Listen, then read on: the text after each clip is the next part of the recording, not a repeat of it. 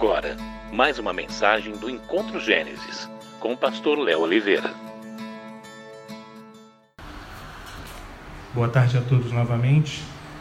É, estamos dando continuidade à série expositiva da Carta aos Romanos e hoje vamos estar estudando, lendo, compartilhando o capítulo 7 de Romanos. Então, abram as suas Bíblias, destravem os seus smartphones na Epístola aos Romanos, capítulo 7. Vamos ler dos versos 1 ao verso 25.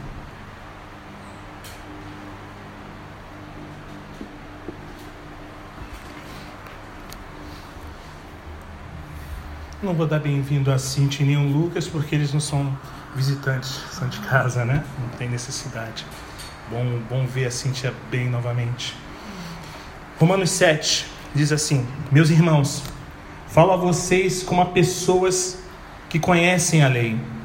Acaso vocês não sabem que a lei tem autoridade sobre alguém apenas enquanto ele vive? Por exemplo, pela lei, a mulher casada está ligada a seu marido enquanto ele estiver vivo. Mas se o marido morrer, ela estará livre da lei do casamento. Por isso, se ela se casar com outro homem enquanto seu marido ainda estiver vivo, será considerada adúltera. Mas se o marido morrer, ela estará livre daquela lei. E mesmo que venha se casar com outro homem, não será adúltera.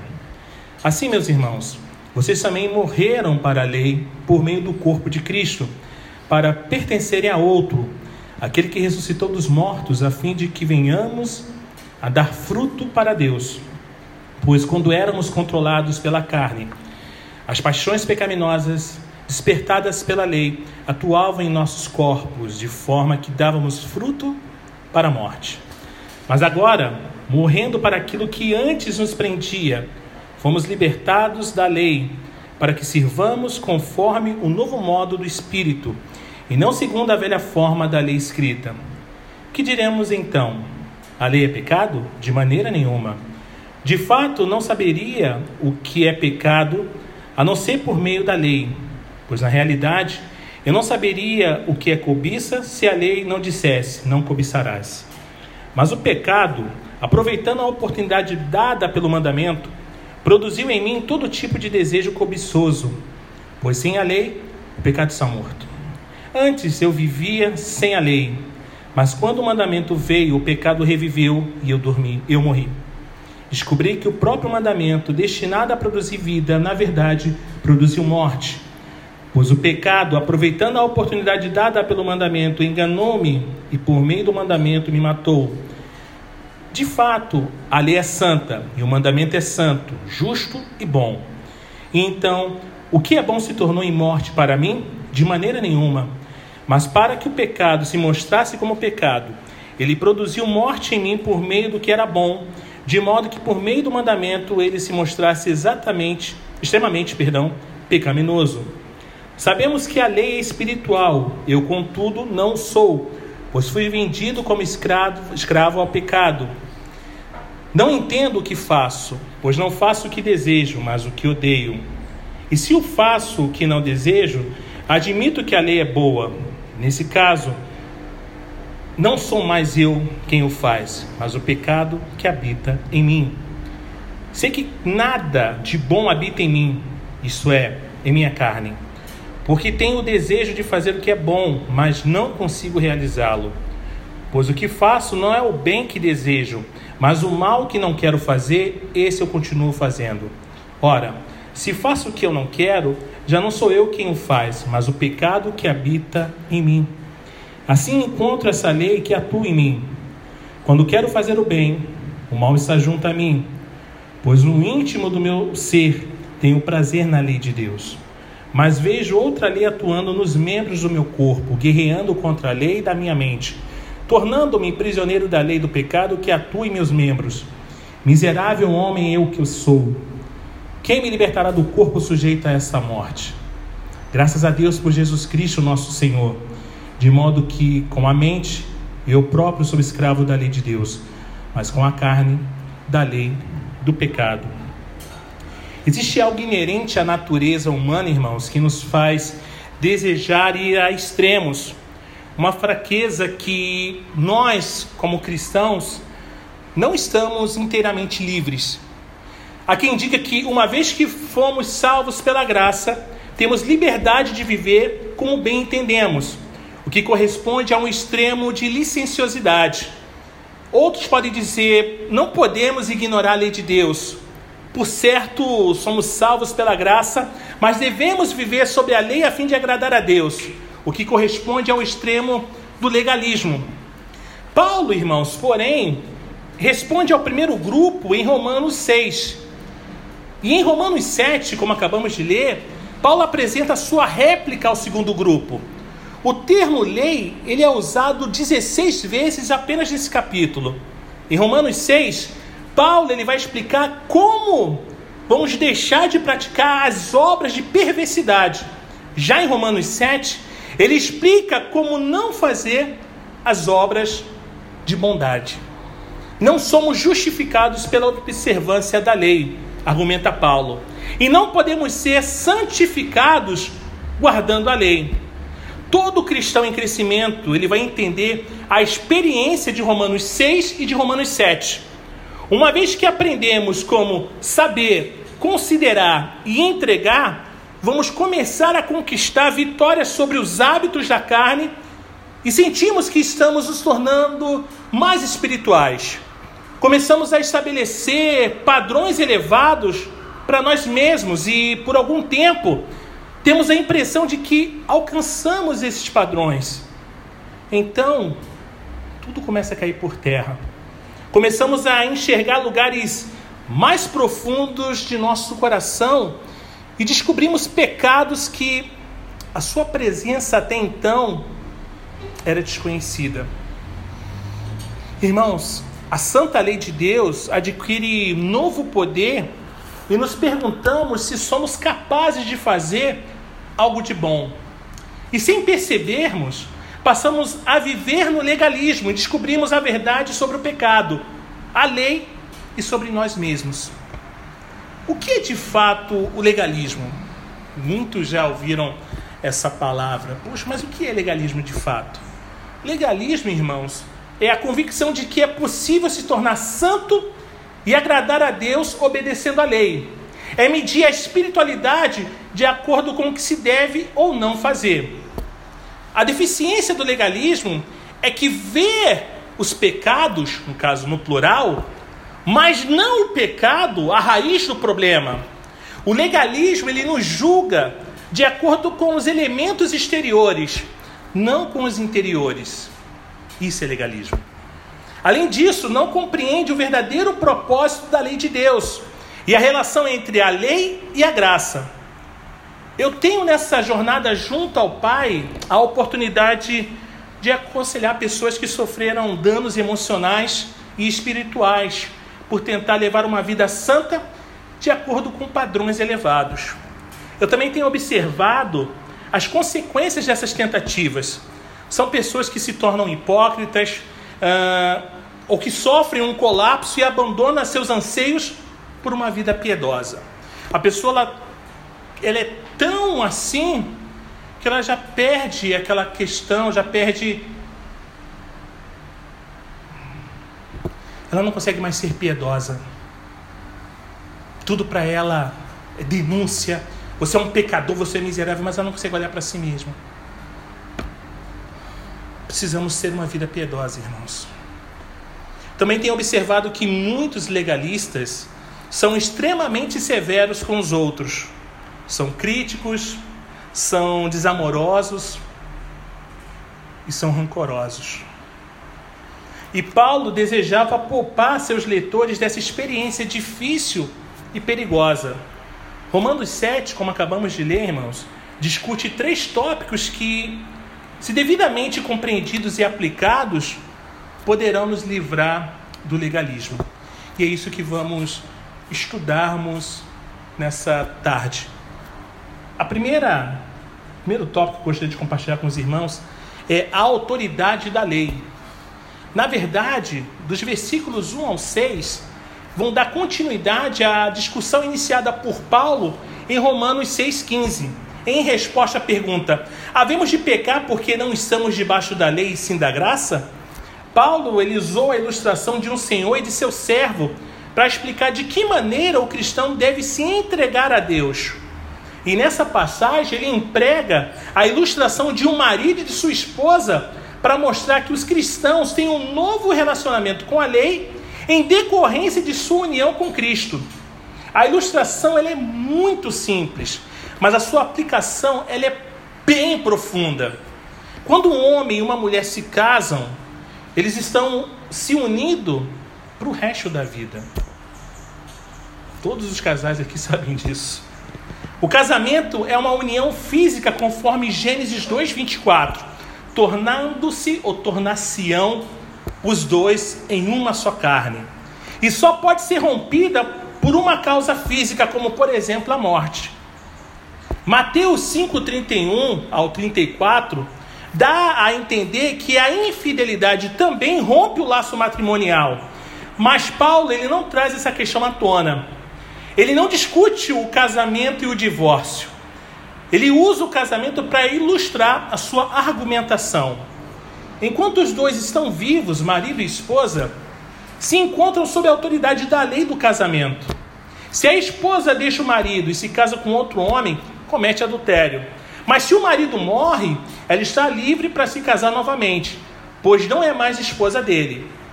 A morte, ela rompe a relação de casamento e liberou essa mulher. A aplicação de Romanos 7, no verso 4 ao 6, encerra a argumentação. Paulo fala de dois fatos maravilhosos que explicam o relacionamento do cristão com a lei. O primeiro é que morremos para a lei. Temos a impressão de que Paulo ele se confundiu nessa ilustração, mas não é o caso. Quando não éramos salvos, vivíamos segundo a carne, conforme o verso 5, estávamos sob a autoridade da lei de Deus. Éramos condenados por essa lei. Quando cremos em Cristo e fomos unidos a Ele, morremos para a lei, da mesma forma como morremos para a carne. Romanos 6, verso 1 ao 10. Irmãos, gente bonita de Deus, não foi a lei que morreu, mas nós. No entanto, na ilustração de Paulo sobre o casamento, é o marido quem morre e a esposa quem se casa novamente. Se a esposa representa os cristãos e o marido representa a lei, a aplicação não confere a ilustração. Se a esposa morresse na ilustração, a única maneira de se casar novamente seria voltando dos mortos. Isso me lembra um filme de Stephen King, é, Cemitério Maldito 2. Essa mulher morre e aí o cara vai e enterra ela no cemitério de bichinho ela volta. Enfim. Mas é exatamente isso que Paulo deseja ensinar. Não que você ressuscite sua esposa, por favor. Quando cremos em Cristo, morremos para a lei, mas em Cristo ressuscitamos dentre os mortos e estamos casados, ou seja, unidos com Ele, de modo que podemos ter um novo tipo de vida. A lei ela não morreu, pois a lei de Deus continua a governar sobre os homens. Morremos para a lei, e ela não tem domínio sobre nós. No entanto, não nos encontramos sem lei. Fomos unidos a Cristo, compartilhando sua vida, e desse modo andamos em novidade de vida. Fazendo um spoiler de Romanos 8,4, a argumentação chega ao seu auge, ao seu ápice, a fim de que o preceito da lei se cumprisse em nós, que não andamos segundo a carne, mas segundo o Espírito. Na antiga vida de pecado, frutificávamos para a morte, mas na nova vida pela graça, frutificamos para Deus. Aleluia. Estar morto para a lei não significa levar uma vida sem lei, vida bandida, vida louca, sabe? Não é isso, não. Pelo amor de Deus. Quer apenas dizer que a motivação e a dinâmica de nossa vida não vem da lei, mas sim da graça de Deus por meio de nossa união com Cristo. Um outro ponto a considerar é que somos libertos da lei, conforme o verso 6. Trata-se da conclusão lógica. a lei não pode exercer autoridade sobre o morto. Algumas versões, irmãos, vão dar a entender que a lei morreu, mas Paulo escreve: estamos mortos para aquilo a que estávamos sujeitos. A morte, irmãos, representa livramento, conforme verso 9 e 10. No entanto, somos libertos para servir. Libertos para servir. A vida cristã não é uma vida de independência e de rebelião. Morremos para a lei a fim de que pudéssemos nos casar com Cristo. Daí, qual é a diferença entre o serviço cristão e a nossa antiga vida de pecado? Em primeiro lugar, irmãos, o Espírito de Deus nos dá forças à medida que procuramos obedecer e servir ao Senhor. O termo espírito em Romanos 7,6 deveria estar em letra maiúscula, novidade do espírito. Não recebíamos qualquer capacitação debaixo da lei.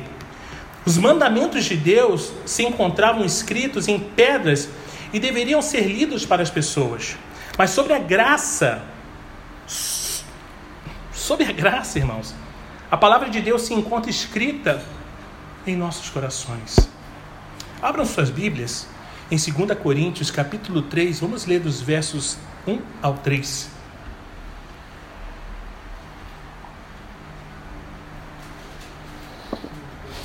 Segunda Coríntios, capítulo 3, dos versos 1 ao 3. Diz assim: Será que com isso estamos começando a nos recomendar a nós mesmos novamente? Será que precisamos, como alguns, de cartas de recomendação para vocês ou da parte de vocês? Vocês mesmos são as nossas cartas escritas em nosso coração, conhecida e lida por todos. Vocês demonstram que são uma carta de Cristo, resultado do nosso ministério, escrita não com tinta, mas com o Espírito do Deus vivo, não em tábuas de pedra, mas em tábuas de corações humanos andamos em novidade de vida, irmãos, e servimos em novidade de espírito. Ou seja, o cristão não está mais debaixo da autoridade da lei. Segundo ponto, o ministério da lei, dos versos 7 ao 13. Os opositores de Paulo não tardariam em perguntá-lo: de que adianta a lei se não precisamos mais dela? Um ensinamento como o seu transforma a lei em pecado. A fim de responder essa possível objeção, Paulo explica os ministérios da lei, ministérios estes que continuam ativos até hoje. A lei, ela revela o pecado, conforme o verso 7. E aí a gente lembra de Romanos 3:20 que diz: "Pela lei vem o pleno conhecimento do pecado". Também lembramos de Romanos 4 do 1 ao 5. A lei, oh, perdão, onde não há lei, também não há transgressão. A lei, irmãos, é um espelho que revela o seu interior e mostra como somos imundos. Abram novamente suas Bíblias, agora em Tiago, do capítulo 1. Vamos ler dos versos 22 ao 25. Tiago, capítulo 1, dos versos 22 ao 25. É um clássico na literatura cristã. Diz assim: Sejam praticantes da palavra e não apenas ouvintes, enganando-se a si mesmos. Aquele que ouve a palavra, mas não a põe em prática, é semelhante a um homem que olha sua face no espelho e depois de olhar para si mesmo, sai e logo esquece a sua aparência. Mas o homem que observa atentamente a lei perfeita, que traz a liberdade, persevera na prática dessa lei, não esquecendo o que ouviu, mas praticando, será feliz naquilo que fizer. Irmãos, convém observar que nessa discussão, Paulo não usa o homicídio, o roubo ou mesmo o adultério, mas ele utiliza a cobiça. Ele trata ou trata-se do último mandamento, diferente dos outros nove, no sentido de que é uma atitude interior, não uma ação exterior. A cobiça, gente bonita de Deus, leva à transgressão de todos os outros mandamentos. É um pecado traiçoeiro que a maioria das pessoas não reconhece na sua própria vida, mas que a lei de Deus revela. Aí a gente lembra daquele jovem rico de Marcos 10, né? Que é um excelente exemplo do uso da lei para revelar o pecado e mostrar ao ser humano sua necessidade de um Salvador. O jovem rico era extremamente rico, era extremamente rico, né? Era virtuoso nas suas atitudes exteriores, mas jamais havia encarado seus pecados interiores.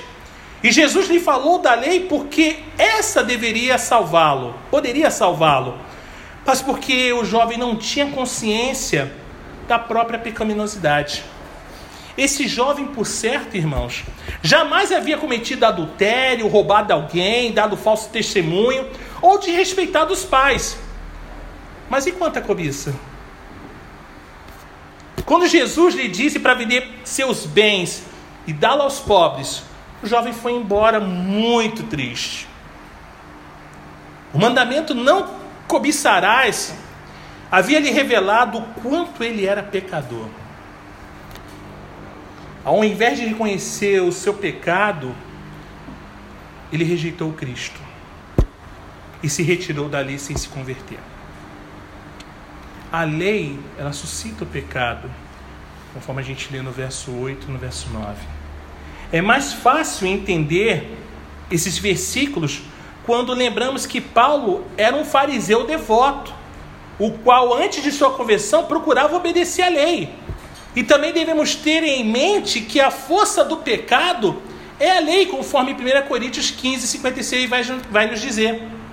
Uma vez, irmãos, que temos uma natureza pecaminosa, a lei certamente despertará essa natureza pecaminosa como um imã atrai o aço. E existe algo inerente à natureza humana que deseja rebelar-se sempre que uma lei é dada. Certa vez o pastor Warren Wendell, ele estava no Lincoln Park em Chicago, e ele estava observando os bancos que tinham sido pintados, acabaram de ser pintados. Aí colocaram aquela plaquinha, não toque, não sente, tinta fresca, né? Mas tinha ali uma plaquinha dizendo não toque. E enquanto ele estava ali olhando, ele viu várias pessoas que estenderam a mão de forma deliberada para tocar na tinta fresca. Vamos ver se está fresca mesmo. Sejamos sinceros. Muitas das vezes nós, talvez, se víssemos tal coisa, passássemos na nossa rua e víssemos um portão e tá lá, tinta fresca, não toque, talvez você. Ah, deixa eu ver se está fresca mesmo. Tocava assim, sabe? Parece que o pecado, parece que a, a, a, aquilo que é contrário, que é errado, nos atrai. Parece coisa mínima, mas isso nos atrai. E por quê? Porque a placa dizia para não fazer isso. E muitas das vezes nós nos sentimos tentados a isso. Puxa vida, é, não toca, mas eu vou lá tocar. Mas a placa não está dizendo para não fazer. É só dizer a uma criança para não se aproximar da água e ela vai fazer exatamente isso. E por quê? Romanos 8,7 vai dizer: Porque a mentalidade da carne é inimiga de Deus, porque se submete à lei de Deus, nem pode fazê-lo. Os cristãos que procuram viver de acordo com regras e regulamentos descobrem que seu sistema legalista só suscita mais pecado e cria mais problemas. As igrejas na Galácia, como nós estudamos há alguns meses atrás, eram extremamente legalistas e tiveram vários tipos de problemas. Vocês lembram da série Livres, né? Aí eu pego um, uma recordação lá em Gálatas 5,15 que diz: Mas se vocês se mordem e se devoram uns aos outros, cuidado para não se destruírem mutuamente. Seu legalismo não os tornava mais espirituais, e sim mais pecaminosos, pois a lei suscita o pecado inerente à nossa natureza. A lei mata, irmãos. Verso 10 e 11. A lei mata. Gálatas 3:21 vai dizer: Então a lei opõe-se às promessas de Deus de maneira nenhuma, pois se tivesse sido dada uma lei que pudesse conceder vida, certamente a justiça viria da lei. Mas a lei não pode dar vida, irmãos. Apenas mostra ao pecador que ele é culpado e que foi condenado. Isso explica porque os cristãos de igrejas legalistas não crescem nem dão frutos. Vivem de acordo com a lei e a lei sempre mata. Há poucas coisas mais mortas do que uma igreja ortodoxa que se orgulha de seus padrões elevados e tenta alcançá-los com suas próprias forças? Muitas vezes, irmãos, membros de igrejas desse tipo começam a julgar e condenar os outros, e o resultado é triste, é muita contenda, seguida de divisão que deixa membros ou ex-membros irados e amargurados. À medida que o cristão recém-convertido cresce, entra em contato com várias filosofias de vida cristã, a coisa vai mudando. Pode ler livros, pode ser através de livros, pode ser ouvindo palestras. Ele vai receber uma grande quantidade de informação. Mas se não tiver cuidado, ele vai começar a seguir um líder humano e aceitar seus ensinamentos como se fosse lei. Irmãos, palavra, Bíblia. Por favor. A gente precisa se voltar às escrituras. Não, puxa vida, aquele pastor que chora, que geme, ele é o cara. Ele, cara, vai nas escrituras, irmão.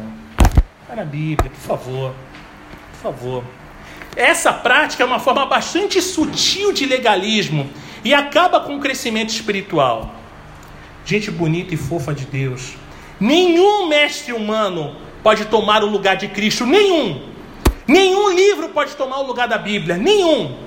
Nem as institutas, nem a coleção de John Piper pode substituir a Bíblia. Os homens fornecem informações, mas somente o Espírito pode dar esclarecimento e ajudar a compreender as verdades espirituais. O Espírito ilumina a capacidade das pessoas, algo que nenhum líder humano consegue fazer. A lei mostra o caráter maligno do pecado, verso 12 e 13. Os não salvos sabem da existência do pecado, mas não de seu caráter maligno.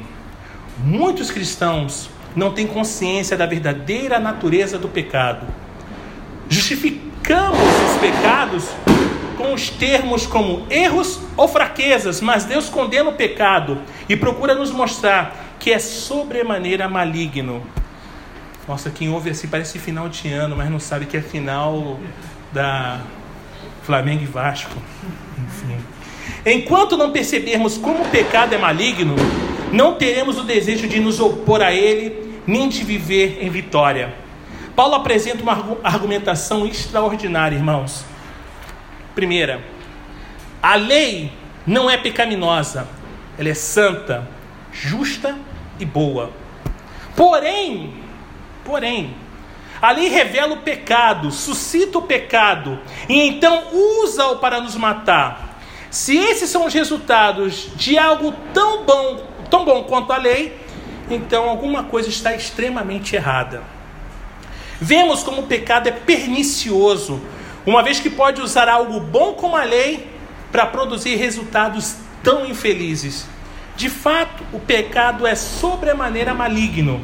O problema não é a lei, como eu disse, o problema é a natureza pecaminosa. Essa constatação prepara o caminho para o terceiro e último tópico desse capítulo que eu estou compartilhando com vocês, irmãos. A incapacidade da lei, dos versos 14 ao 25. Depois de explicar os propósitos da lei, Paulo ele fala das limitações da lei. A lei não pode nos transformar, conforme o verso 14. O caráter da lei é descrito em quatro palavras: santo, justo, bom e espiritual. Ninguém pode negar que a lei é santa e justa, pois vem de um Deus santo que é perfeitamente justo em tudo o que diz e faz. A lei é boa, pois revela a santidade de Deus e ajuda a ver nossa necessidade de um Salvador. O que significa a declaração a lei espiritual?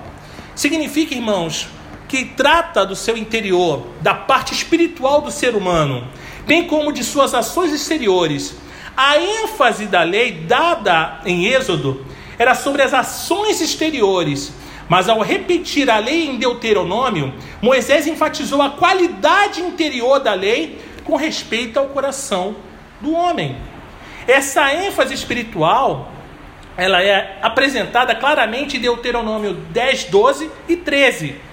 A repetição do termo amor em Deuteronômio também mostra que a interpretação mais profunda da lei diz respeito ao seu interior.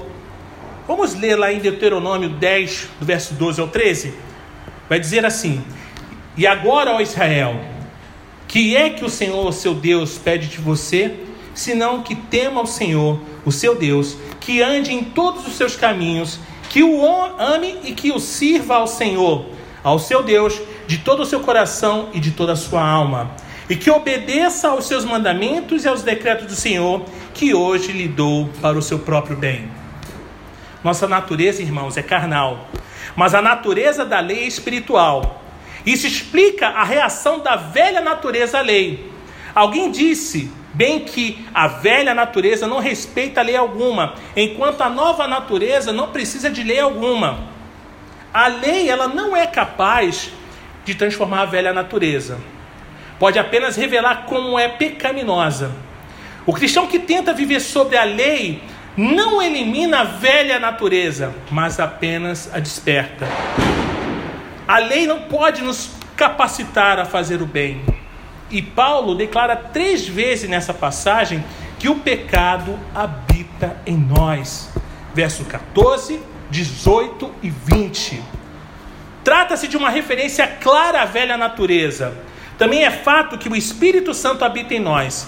E em Romanos 8, Paulo vai explicar de que maneira o Espírito de Deus nos capacita a viver em vitória, algo que está fora do alcance da lei. O uso repetido da primeira pessoa nessa sessão, ela indica que o autor passa por um problema com o seu interior. Isso não significa que o cristão tenha personalidade dividida. Não é o caso. A salvação, irmãos, promove a integridade do ser humano. No entanto, a passagem indica que a mente, a volição e o corpo do cristão podem ser controlados pela velha natureza ou pela nova natureza, pela carne ou pelo espírito. Não consegue fazer o bem que deseja e faz o mal que não deseja.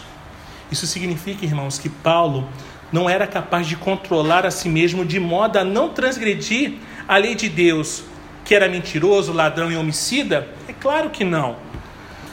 O que Paulo dizia é que por si mesmo ele não era capaz de obedecer à lei de Deus.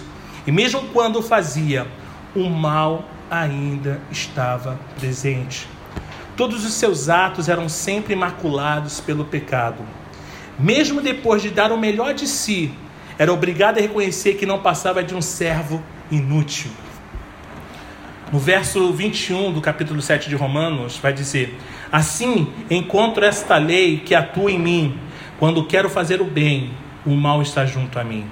É evidente que se trata de um problema distinto daquele apresentado em Romanos 6.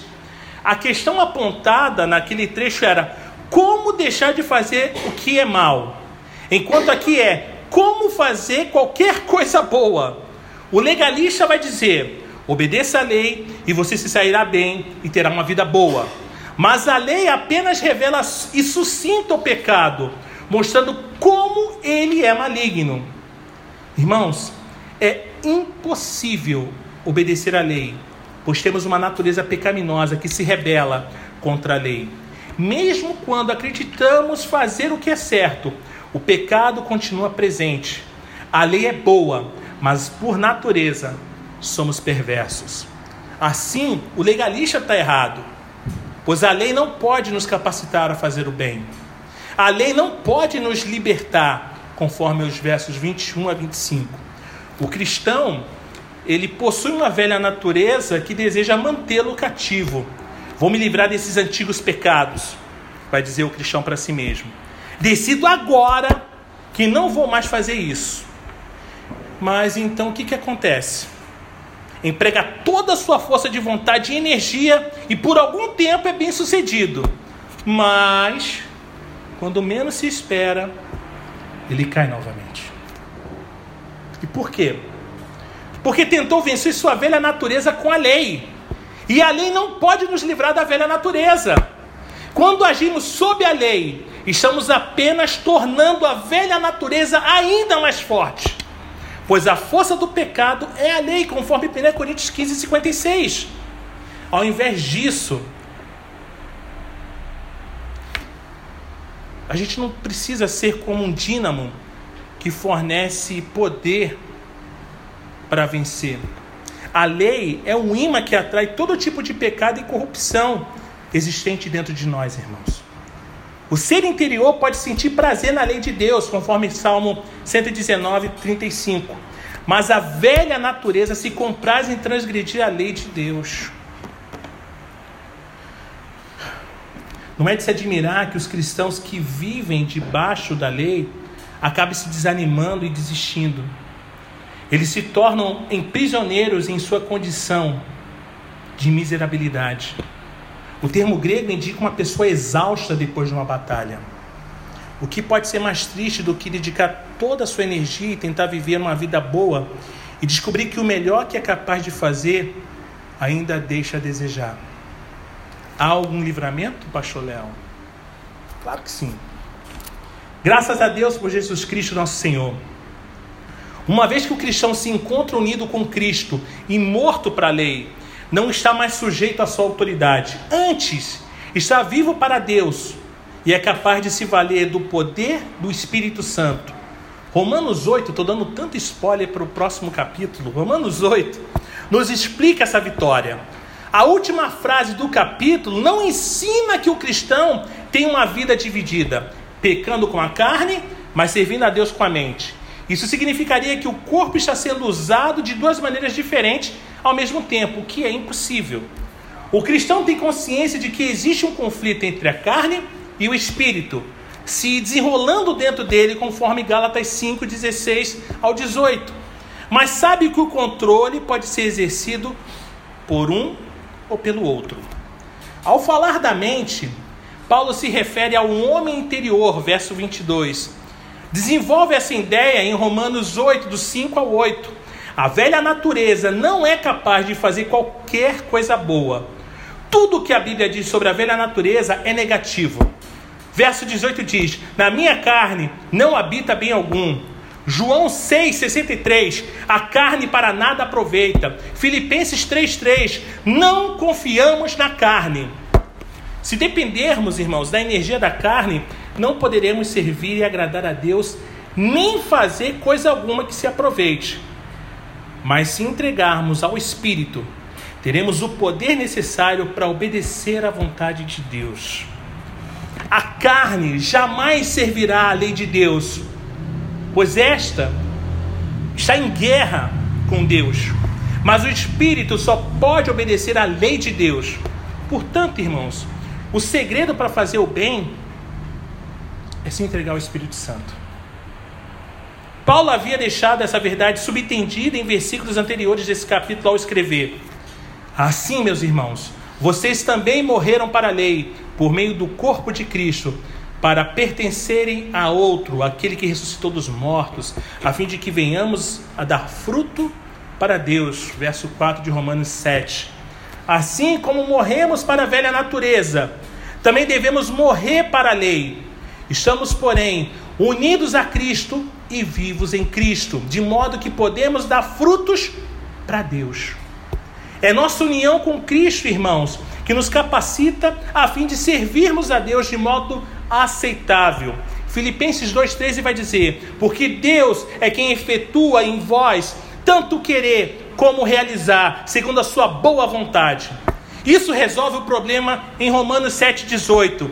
Sei que cada, sei que nada de bom habita em mim, isso é, em minha carne, porque tenho o desejo de fazer o que é bom, mas não consigo realizá-lo. A velha natureza, irmãos, não respeita lei alguma, e a nova natureza não precisa de lei alguma. O legalismo torna o cristão miserável, pois aflige a nova natureza e provoca a velha natureza.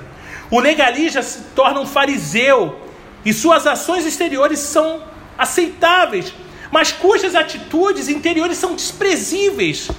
E não é de se admirar que Jesus o chamasse de sepulcros, sepulcros caiados, que por fora se mostram belos, mas interiormente são cheios de ossos de mortos e de toda imundícia, conforme Mateus 23, 17, 27. Como podemos nos tornar miseráveis, irmãos? Como? Mas o melhor ainda está por vir, irmãos. A obra do Espírito Santo, superando o mal e produzindo o bem. Que Deus nos bendiga. Acesse www.encontrogenesis.com.br